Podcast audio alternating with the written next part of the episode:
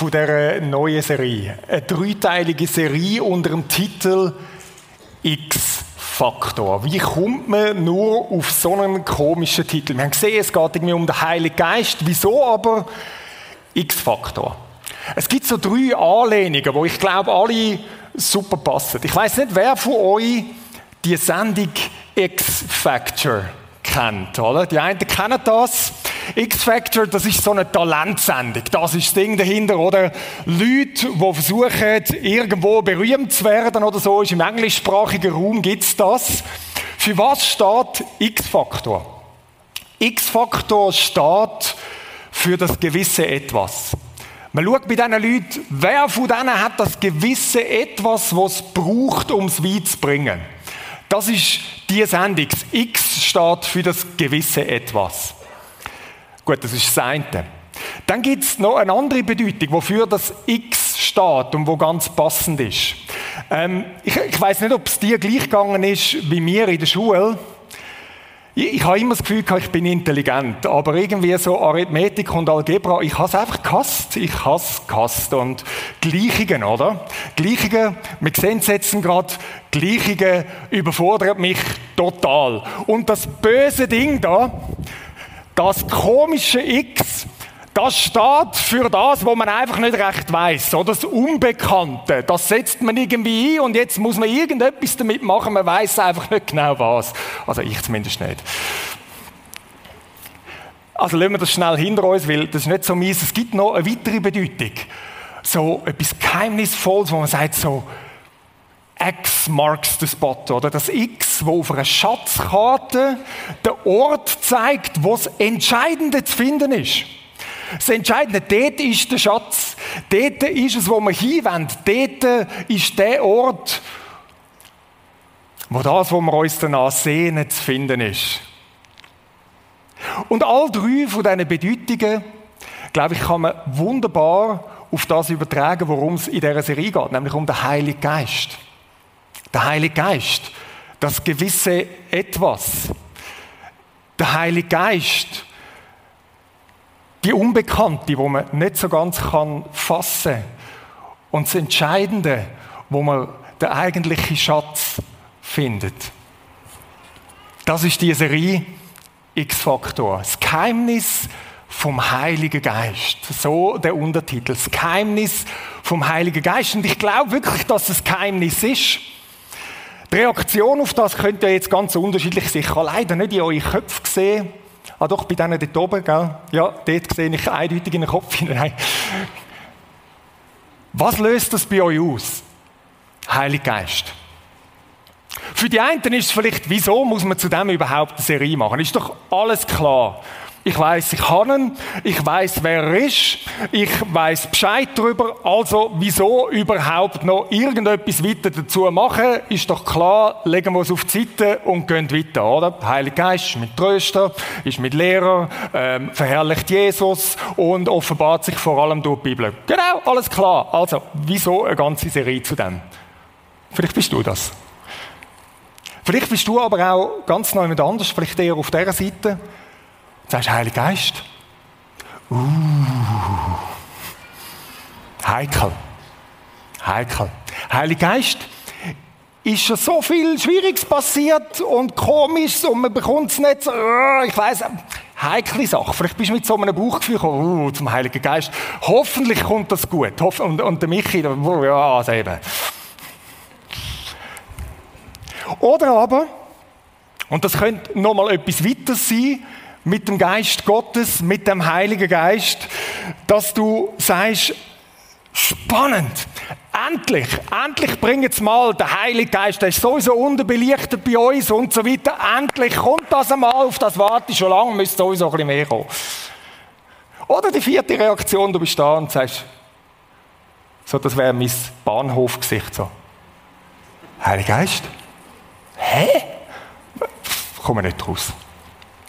Und weißt du was? Ich glaube, es ist eine Serie, die für, ganz egal, wie du darauf reagierst, genau für das ist. Das Geheimnis vom Geist. Ich bin das tiefste überzeugt, dass der Heilige Geist ein Geheimnis ist. Und an das Geheimnis möchten wir in dieser Serie ein bisschen mehr antasten. Wir möchten vielleicht ein bisschen grundlegender, ein bisschen umfassender angehen. Wahrscheinlich weiss, weiss man das schon und die meisten sind sich bewusst, dass der Heilige Geist nicht erst im Neuen Testament gekommen ist und nicht erst mit Pfingsten angefangen hat. Da hat es im Fall noch eine ganz große Geschichte, wo das Pfingstereignis darauf basiert. Und dort möchten wir ein bisschen daran antasten. Gerade auch heute. Heute fangen wir mit dem Thema an, wer oder was ist denn der Heilige Geist? Und dort möchten wir im Alten Testament mal anfangen. Dort fängt das nämlich an. Und wir möchten ein bisschen tiefer drin abtauchen, ein bisschen mehr verstehen, was ist denn damit gemeint. Und ihr merkt schon, mit dem behaupte ich auch, vielleicht haben wir manchmal nicht so ganz das ganze Bild von dem, was um den Geist Gottes geht. Und um das geht. Vielleicht ist es eine Serie und ganz besonders auch heute, wo du aus dem Gottesdienst rauslaufen wirst und nachher nicht alles klarer ist als vorher. Könnte passieren. Manchmal braucht es Gottesdienste und Predigten, wo man nicht rausgeht mit drei Punkten, die ich mitnehmen kann und sage, so, jetzt ist alles klar, sondern wo mehr ein bisschen nachhalt und man sagt, hm, okay, es schwingt noch ein bisschen nach. Vielleicht gibt es sogar Predigten, die dazu da sind, dass man im positivsten Sinn das eine oder andere verlernt. Und man sagt, okay, ich habe eigentlich immer gedacht, es ist alles klar, vielleicht ist es doch ein bisschen weniger klar, als ich gedacht habe. Und vielleicht ist heute eine von diesen Predigten, wo einen mit so einem Gefühl auch rauslaufen lässt.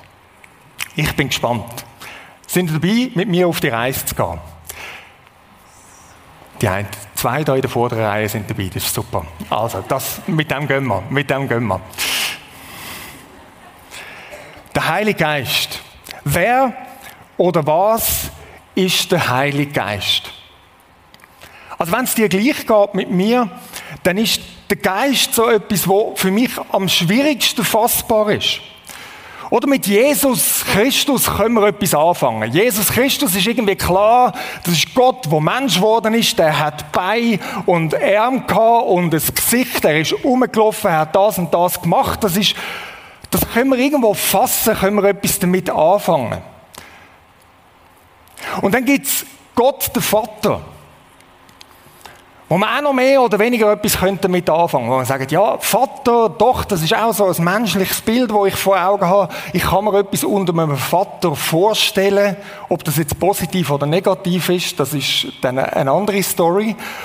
Aber es ist irgendwo fassbar, man kann etwas damit anfangen. Ich habe irgendwo eine Schublade, eine Box, wo ich kann das drin und sagen, ja, okay, so. So ist also Gott. Und dann gibt es noch den Geist. Das ist so, ähm, ja, der Geist halt. Und das merkst du manchmal, wir haben ein paar Lieder gesungen. Plötzlich wird vieles poetisch in der Sprache und, und nicht mehr so einfach fassbar. Und der Geist, gerade der Ausdruck, den wir für das benutzen, der Geist, ist ja gar nicht so unproblematisch, weil in unserer Sprache ist der ja auch mit verschiedenen Beleit, wo man etwas damit verbindet. Vielleicht bist du das gar nicht so bewusst gewesen. Im Deutschen ist ja Geist durchaus etwas beleidigt, wo auch für Vernunft und Verstand steht, oder? Die Geisteswissenschaften zum Beispiel. Das Geistige, und dann denkt man im, im Denken so an Hirn und Kopf, oder? Aber das ist im Fall nicht das, was biblisch Geist meint. Hat herzlich wenig mit dem zu tun. Und trotzdem hat sich das in unserer Sprachentwicklung so entwickelt. Und irgendwie verbinden wir das mit dem. Aber das ist nicht das, was die Bibel damit meint. Eine zweite Bedeutung, die man so ein bisschen kennt, ist Geist im Sinn von immaterielles Wesen, oder? Die Geister, Gespenst, das Hippie-Gespenstli, oder? Ich weiß auch nicht so genau, oder? Das ist das, wo man unter Geist so landläufig, wenn du irgendjemandem sagst, so, ähm, glaubst an Geister, dann denkt man so irgendwie an Gespenster, oder? Immaterielle Wesen. Und jetzt hat es ein bisschen vielleicht etwas mit dem, immateriell oder was auch immer, aber es ist definitiv auch nicht wirklich das, was umfassend beschreibt, was die Bibel meint, wenn sie vom Geist redet. Geist in der Bibel, das Wort ist ja schon Übersetzung, eine Übertragung, etwas, wo man versucht, das, was in der Bibel, im Neuen, im Alten Testament kommt, auszudrücken. Und ich will euch mal die zwei Begriffe zeigen, wo im Neuen und im Alten Testament für Geist gebraucht wird. Das obere ist griechisch und heißt Pneuma. Und jetzt tut es vielleicht schon ein bisschen an, anhauchen, das kennen wir irgendwie, so Pneumatik und so weiter, das sind so Fremdwörter, die man benutzt, Pneuma. Unten durch, das, was sehr kompliziert aussieht, das ist Hebräisch und das heißt Ruach. Ruach. Das ist das hebräische Wort, wo für das, was wir dann Geist übersetzen, gebraucht wird. Aber was bedeutet die Wörter? Und bevor wir so ein auf die intellektuelle Bedeutung gehen, wir wollen heute ein bisschen mit mir zusammen arbeiten, machen wir ähm, eine kleine Übung. Nur keine Angst, nichts Schlimmes, nichts Peinliches. Aber machen wir mal mit, mit mir. Jetzt tun wir das erfahren, was Ruach, was Pneuma bedeutet. Und ich glaube, das ist manchmal näher an dem, als das, was wir intellektuell darüber nachdenken können. Also, wir werden jetzt miteinander einen Moment Luft anhalten. Hm? Solange wie ich sage. nein, nein, noch keine Angst, noch keine Angst. Ähm, ich will nicht, dass Leute umkippen in den Stuhl. Okay. Sind ihr bereit dazu? Moment Luft anhalten miteinander. Gut. Drei, zwei, eins. Sehr gut. Haltet es aus, nicht beschissen. Haltet es noch ein bisschen aus. Vielleicht merkt die eine schon, es wird jetzt ein bisschen schwierig. Ein Moment noch. Drei, zwei, eins. Und jetzt tief einschnaufen. Nochmal tief einschnaufen.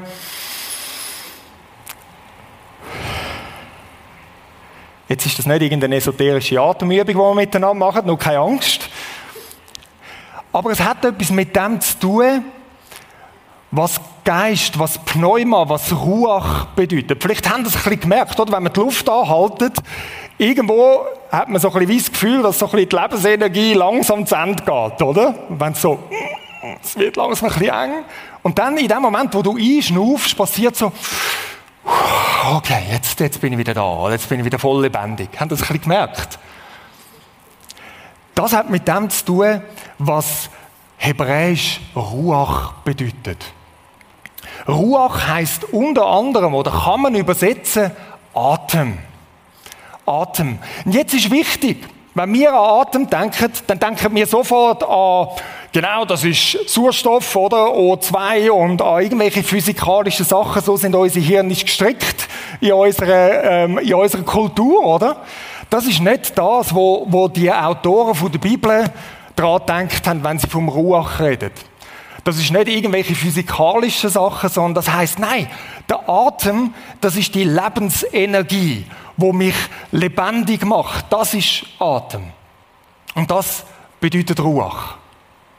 Und dann noch eine zweite Bedeutung, die natürlich näher mit dem verwandt ist. Ihr merkt, es hat so ein mit Luft und so weiter zu tun, ist Wind. Und jetzt, wenn man von Wind redet, auch wieder nicht eine Bedeutung von Wind, wie wir jetzt würden sagen, ist klar, ein Wetterphänomen, das können wir erklären, das geschieht so und dann gibt es Wind und dann passiert das. Nein, an das haben die auch nicht gedacht. Sondern Wind im Sinn von das Unsichtbare, wo etwas bewegt, wo etwas spürbar macht. Also, wenn die Leute damals Bäume sich haben bewegen gesehen plötzlich, dann ist das Ruach. Das ist etwas Unsichtbares, wo die Bäume zum Bewegen bringt. Etwas Unsichtbares, wo ich plötzlich spüre. Und das kann mächtig sein, das kann auch ganz fein sein. Das ist Ruach. Also eine Energie, wo etwas bewegt. Und das sind so die Bedeutungen, wo Ruach vom Alten Testament her meinen. Und jetzt möchten wir ein paar Texte anschauen. Und wir merken, es ist nicht so richtig fassbar. Und das ist genau das, was das Wort soll. Es ist nicht so richtig fassbar. Man kann es nicht so richtig in Wort fassen. Wo kommt das vor? Jetzt wäre es auch spannend, mit euch zusammen eine ganze Reise quer durchs Alte Testament durchzumachen und so weiter. Leider haben wir Zeit für das nicht. Aber ich möchte euch einen, einen, kleinen, einen, einen kleinen Geschmack geben von diesen Sachen, wo es kommt, wo es vorkommt. Das erste, schon im zweiten Vers der Bibel, kommt Ruach vor. Lass uns das miteinander lesen. Ruach, 1. Mose 1, 2, und die Erde war wüst und leer. Und Finsternis war über der Tiefe. Und der Geist Gottes schwebte über dem Wasser. Jetzt könnte man ganz lang an dem Text so stehen bleiben. Der Geist Gottes, da steht, und die Ruach Gottes schwebte über dem Wasser. Jetzt merkst du, was, die Ruach Gottes? Ja, das hat auch schon gewisse hebräische ähm, ähm, Scholars hat das genervt, dass Ruach feminin ist. Jetzt heißt das nicht, Gott ist weiblich. Es heißt ebenso wenig wie Gott ist männlich. Es heißt aber etwas, dass man sagt, ja, eben Gott ist eben ganz anders. Ruach ist feminin. Die Ruach Gottes schwebte über dem Wasser. Und das Schweben, das kann auch übersetzt werden mit Flattern. Das ist so das Bild von einem Vogel, wo über einem Nest flattert. Oder es könnte sogar Brüten heißen. Die Ruach Gottes, wo etwas ausbrütet. Und das ist noch spannend, oder? Im nächsten Text und in den nächsten Versen, was ist dort? Dort schafft Gott die Erde entsteht, Leben entsteht, neues Leben entsteht, das, was über dem Chaos ist.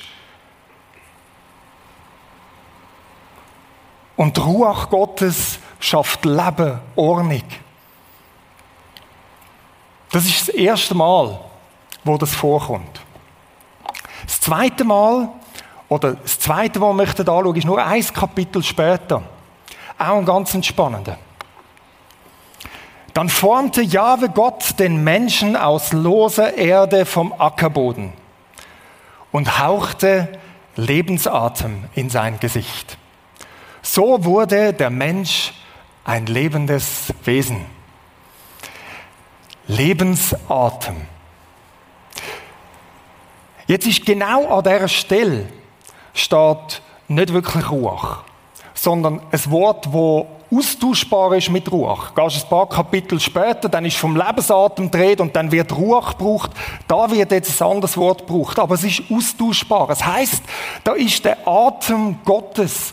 Gottes Leben, wo ein Mensch eingehaucht wird und jetzt wird der Mensch lebendig. Wir sehen das Gleiche wird auch von den Tieren aus gesagt. Tiere haben Ruach in sich gehabt. Tiere haben das Leben, der Atem, der, das, der Lebensodem, wie sie alten Übersetzungen heißt, in sich. Der Atem Gottes durchdringt die ganze Schöpfung. Und jetzt merken wir plötzlich, dass Ruach, dass der Geist Gottes viel größer, viel umfassender ist als das Kleine, wo wir manchmal drin sind. Und zu dem werden wir noch kommen. Nächste Woche, ab Pfingsten, werden wir darauf kommen und sagen, was bedeutet denn das Pfingstereignis und das im Speziellen. Jetzt schauen wir das an und merken, schau mal, die Ruach Gottes durchdringt alles. Durchdringt alles. Seine Präsenz durchdringt alles. Und es wäre toll, jetzt anzugehen und all die verschiedenen Stellen anzuschauen, wie sich das im Alten Testament entfaltet. Wir springen ein bisschen vor und gehen zu Jesus. Mit dieser Stelle im Hinterkopf. Jesus an einer Stelle, wo ich immer ein bisschen darüber gestolpert bin im Neuen Testament, ist im Johannes 20, 22. Da heißt und als er dies gesagt hatte, da steht von Jesus, hauchte er sie an, wer ist sie, seine Jünger, hauchte er sie an und spricht zu ihnen, empfangt Heiligen Geist. Und jetzt merkt ihr, das ist die Parallelen, oder? Am Anfang schafft Gott.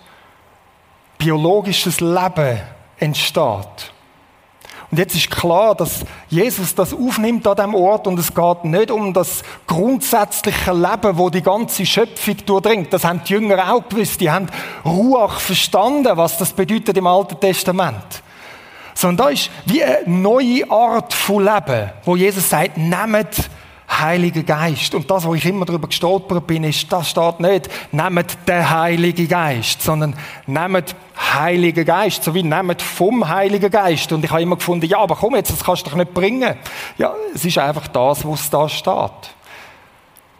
Gottes Lebenskraft, Lebensenergie nehmt. Und es entsteht neues Leben. Und was das neue Leben und vielleicht auch das Spezielle, was Jesus da bringt, ist, das werden wir nächste Woche anschauen, ein bisschen genauer. Wir werden schauen, wie zeigt sich der Geist auch speziell quer durch Geschichte durch und dann besonders im Neuen Testament.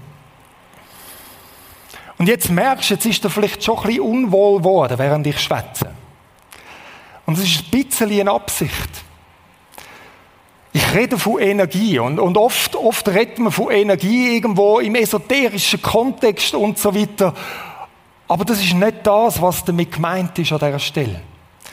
Energie ist darum ein gutes Wort, weil es heisst, schau, da, da wird etwas bewegt, da passiert etwas. Aber man kann es nicht so genau fassen. Und du fragst dich jetzt, ja, aber der Heilige Geist ist doch nicht einfach ein Es, ist doch nicht einfach eine Sache, irgendwie einfach so eine unpersönliche Energie. Und ich sage ja, absolut. Der Heilige Geist ist du, ist Personal, ist es Gegenüber. Aber nicht gemäß der Vorstellung, die wir manchmal haben, wenn wir an Person denken. Verstehst du das? Wenn wir an Person denken, dann haben wir relativ schnell einen Mensch vor Augen. Mit Arm, mit Bein, mit Gesicht, mit dem, dass er einfach so ist, wie wir unsere Person so vorstellen, wie du und du und ich. Und das, was die Texte sagen, nein, der Geist Gottes ist anders. Gott ist nicht einfach das Persönliche, ist nicht einfach in unserer Vorstellung ein, ein übergroßer Mensch oder so. Gott ist ganz anders. So hat es mal der berühmte Theologe Karl Barth gesagt. Gott ist immer der ganz andere. Und jetzt merken wir, wenn wir über ihn reden, dann kommen unsere Worte und Beschreibungen irgendwo an Anschlag. Und das ist gut, dass an Anschlag ankommt. Ich würde vielleicht so sagen, Gott ist personale Energie. So fast wie Energie mit dem Gesicht. Ich weiß es auch nicht, wie man das soll sagen. Ihr merkt, ich komme an Anschlag mit dem zu beschreiben und das ist gut so. In der Bibel heißt es, Jesus sagt es mal, er sagt, Gott ist Geist. Gott ist Geist in Johannes 4, 24.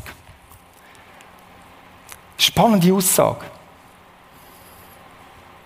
Ja, er hat sich in Christus gezeigt. Ja, sein Charakter ist der von einem liebenden Vater, von einer umsorgenden Mutter. Und wir sehen ihn am klarsten in Jesus, in dieser Person, die uns so näher kommt. Und trotzdem ist Gott immer noch der ganz andere. Er ist Geist, er ist Pneuma, heißt es da. Angelehnt an das Alte Testament. Gott ist Ruach. Nicht richtig fassbar. Nicht richtig fassbar. Und das ist gut. Was wir aber auch lernen mit dem Gott ist Geist, Gott hat nicht einfach nur Energie oder Gott gibt Energie. Nein, Gott ist die Lebensenergie. Und das singen wir ja. Bei diesen Songs, die wir vorher gesungen haben, haben wir darauf geachtet. Du bist das Leben, du bist das Licht und so weiter. Wir drucken etwas von dem aus, poetisch, was wir eigentlich nicht fassen können. Und es ist gut, dass man es nicht fassen können. Wenn ihr merkt und zu Recht merkt, dass mir die Worte fehlen, dann ist das eins von meinen Zielen in dieser Predigt. Dass ich als Preacher und als jemand, der das Keibenzeug studiert, ins Stackeln komme. Und finde, ich weiß nicht, wie ich es euch erklären kann. Wieso? Weil es nicht wirklich erklärbar ist. Wie es nicht fassbar ist. Es ist gut, dass uns, dass mir das Wort fehlen. Es ist gut, dass wenn wir an den Heiligen Geist denken, wir irgendwo überfordert sind. Wieso passiert es, dass wir Gott plötzlich verfügbar machen, plötzlich fassbar machen und sagen, er passt schön in unsere Boxen rein, in unsere Schubladen rein und jetzt haben wir ihn, jetzt wissen wir es. Aber Gott kann nicht einfach verfügbar sein. Er ist immer noch Gott. Und das ist gut so. Wir würden gern auch den Heiligen Geist in den Griff bekommen. Die Ruach Gottes in den Griff bekommen. Und wir versuchen das manchmal auf ganz unterschiedliche Art und Weise. Die einen versuchen, den Geist in den Griff zu bekommen, ihn in den Griff zu bekommen, indem ihn sozusagen in so ein bisschen die menschlichen Kategorien einfach uns darauf konzentrieren. Und das ist nicht falsch, das ist durchaus biblisch. Vielleicht kommen wir zu dem auch noch. Wenn wir sagen, er ist der Tröster, und dann stellen wir uns vielleicht Jesus vor, wo uns tröstet. Oder er ist der Lehrer. Und dann stellen wir, oder, mit Lehrer können wir auch irgendetwas anfangen. Aber wir müssen immer wissen, er ist ganz anders als das. Gewisse sagen sogar, das steht dann nicht mal in der Bibel, der Heilige Geist ist ein Gentleman. Dann so, oh, einer, der die Türen aufhebt und einfach immer schön im Hintergrund bleibt und so weiter. Also das ist einmal kein biblisches Konzept. Der Geist Gottes ist der Geist Gottes und er tut, was er will. Jesus sagt das dem Nikodemus in dieser berühmten Stelle der Geist, oder besser gesagt, der Wind, oder? Merkt ihr etwas? Der Wind weht, wo er will, da lehnt er an. Wind, Pneuma, Ruach. Der Wind weht, wo er will. Du weißt nicht, woher er kommt, woher er geht. Er macht einfach. Und das hat mit einem tiefen Vertrauen zu tun, mit dem, dass ich anfange, Kontrollen abzugeben, ohne dass ich es im Griff habe. Und das geht uns so gegen den Strich, oder? Besonders als Schweizer geht uns das so gegen den Strich. Wir hätten gern alles abgesichert, alles unter Kontrolle. Das funktioniert mit dem Geist Gottes nicht.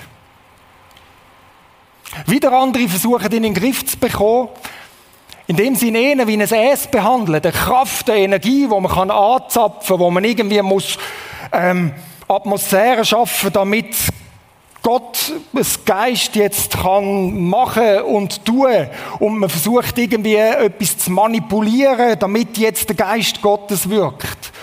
Und beides hat mit dem zu tun, dass wir tiefst drin einfach das Bedürfnis haben nach Kontrolle. Wir möchten es gerne im Griff haben. Wir möchten gerne wissen, was ist. Und Gott ist Geist, ist ein Ausdruck von dem, zu sagen, Gott ist Ruach. Du wirst ihn nicht in den Griff bekommen. Du wirst es nicht fassen können. Und das ist genau so, wie es soll sein. Er ist Gott. Du bist Mensch. Er ist Ruach. Er ist Geist. Vielleicht verunsichert das jetzt der eine oder die andere. Und ich gebe es zu, das ist ein bisschen eine Absicht heute Morgen. Manchmal sind wir uns unseren Sachen so sicher und vergessen, dass Gott immer noch mal anders ist.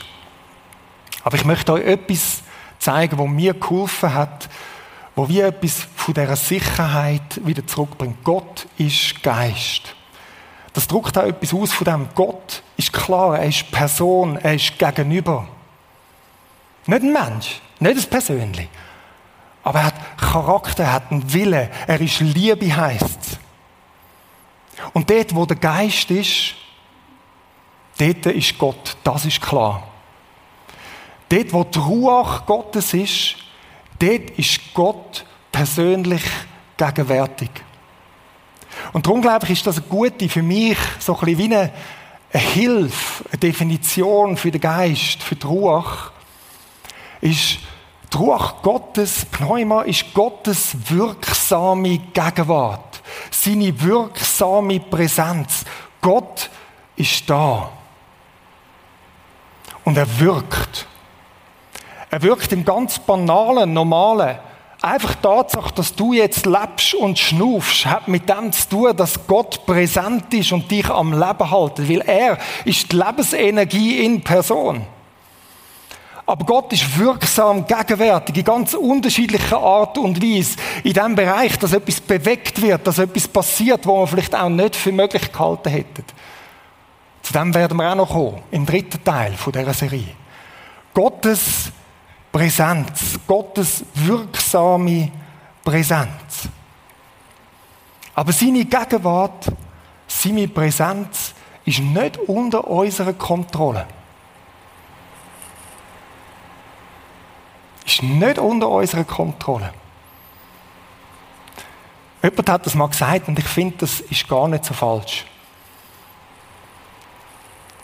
Es ist nicht in erster Linie die Frage, hast du den Geist, sondern hat er dich. Ich glaube, das druckt etwas von dem aus. Gott, du bist Gott. Heißt, komm, deine Gegenwart, Und tue du, was du willst. Das hat mit Vertrauen zu tun. Das hat mit Loslassen zu tun. Gott ist X.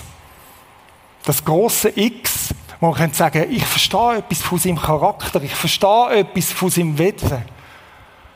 Aber er übersteigt auch alles. Und der Gott ist jetzt da.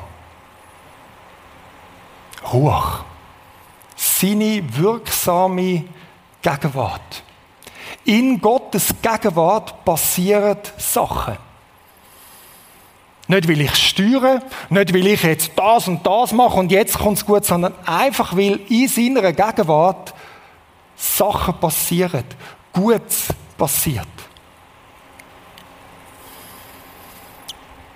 Und das, glaube ich, ist auch wieder etwas Befreiendes. Vorher habe ich gesagt, es geht ein bisschen darum, vielleicht falsche Sicherheiten zu nehmen, vielleicht Schublädchen, wo wir ihn hineinstecken, aufzudecken und zu sagen, hm, er ist wahrscheinlich nochmal recht anders. Aber es hat auch etwas Befreiendes. Wenn Gott gegenwärtig ist, jetzt, in dem Moment, da in dem Raum, wo auch immer, und das einfach schlicht, weil er da ist, gut passiert, dann hat das auch etwas Befreiendes. Nämlich dann, wenn du merkst, hey, ich spüre ihn irgendwie nicht, oder? Manchmal haben wir so Krämpfe mit dem, ich muss irgendwie Gott spüren oder sonst etwas und sagen, völlig egal, ob du ihn spürst oder nicht, er ist da. Die Ruhe Gottes durchdringt die ganze Welt. In Jesaja 6,3 zum Beispiel steht, dass die Herrlichkeit Gottes erfüllt die ganze Welt. Es ist keine Frage, ob Gott da ist oder nicht da ist. Manchmal reden wir ja so, oder? Ah, heute ist Gott aber da gewesen. Oder, ja, heute ist der Geist am Wirken gewesen. Wir haben es vorher gesungen. Er wirkt permanent. Dass du kannst schnaufen, dass du lebst, hat mit seiner Wirkung zu tun. Natürlich. Es gibt auch noch spezifische Wirken, die wir nächste Woche genauer anschauen. Aber zuerst ist das. Er ist da. Und das ist das Befreiende, wo ich kann sagen, auch wenn ich ihn nicht spüre, er ist da. Auch wenn du überfordert bist, vielleicht in gewissen Lebensumständen, dass du sagst, mit dem Betten, mit, dem, mit ihm reden, Wort formulieren und so weiter, ich bin irgendwo überfordert. Du musst es auch nicht. Weil die Ruhe Gottes ist da. Seine Gegenwart ist da. Und vielleicht ist es einfach daran, bewusst zu machen, okay, du bist jetzt da. Auch wenn ich kein Wort habe. Auch wenn meine Gefühle ganz neu mit anders sind. Vielleicht auch, wenn du da hockst und im ersten Lied haben wir vom Zweifel geredet und sagst, ich weiß nicht mal, ob es den Gott gibt. Was soll ich denn mit ihm ansagen? Okay, mach dir mal bewusst, wenn es den Gott gibt, dann ist er jetzt in dem Moment da. Und das macht allen Unterschied. So sicher ist er da, wie du jetzt kannst schnaufen. So wie du einschnaufst. Und mit dem ein Stück von dieser zwar biologischen Lebensenergie bei dir da ist, so sicher ist der Gott durch seinen Geist jetzt da, um Leben zu spenden, um neues Leben zu schaffen, um Gutes zu tun, um Sachen zu bewirken, wo letztlich Chaos, Kabutz, wie es am Anfang der Schöpfung da war, zu etwas macht, wo gut ist. Wir möchten uns jetzt zum Schluss einen Moment Zeit nehmen. Und wir möchten es für heute bei dem belassen. Ganz bewusst. Und das einfach ausrichten auf den Gott, auf den Ruach und uns seiner Gegenwart bewusst sein. Einfach uns bewusst machen, er ist jetzt da. Und ich weiß, es fällt uns unglaublich schwer, weil wir ganz schnell beim Reden sind. Ich muss doch irgendwie einen Dialog haben. Ja, das gehört auch dazu. Aber vielleicht ist es auch einfach mal dran, wahrzunehmen, er ist jetzt da. Und ganz schnell sind wir bei dem, dass wir unsere Gefühle prüfen und sagen, ah, spüre ich ihn oder spüre ich ihn? Vergiss es. Er ist da. So sicher, wie du jetzt einschnaufst, das hat schon Sinn, dass die Alten am Anfang der Kirchengeschichte so ein Gebet gemacht haben, so ein Jesus-Gebet, wo es mit dem Einschnaufen und dem Ausschnaufen irgendwie in Verbindung war. Sagen, ja, ich bin mir bewusst, er ist da, so sicher, wie ich jetzt schnaufe. Und das möchten wir jetzt machen. Einfach ein, zwei Minuten.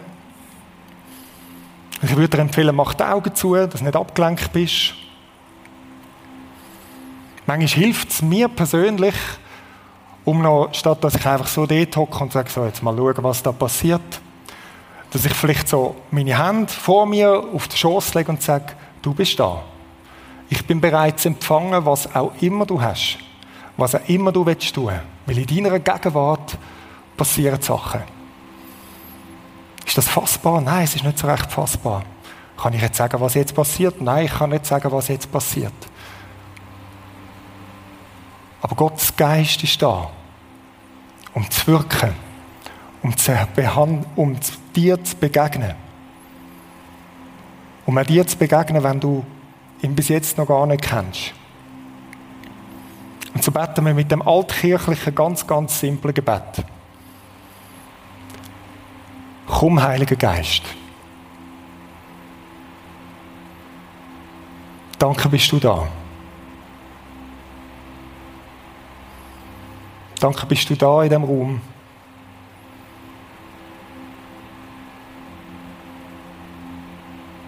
Danke, begegnest du.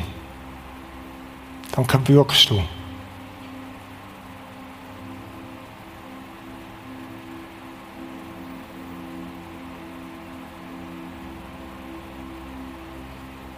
Wir richten uns aus auf dich.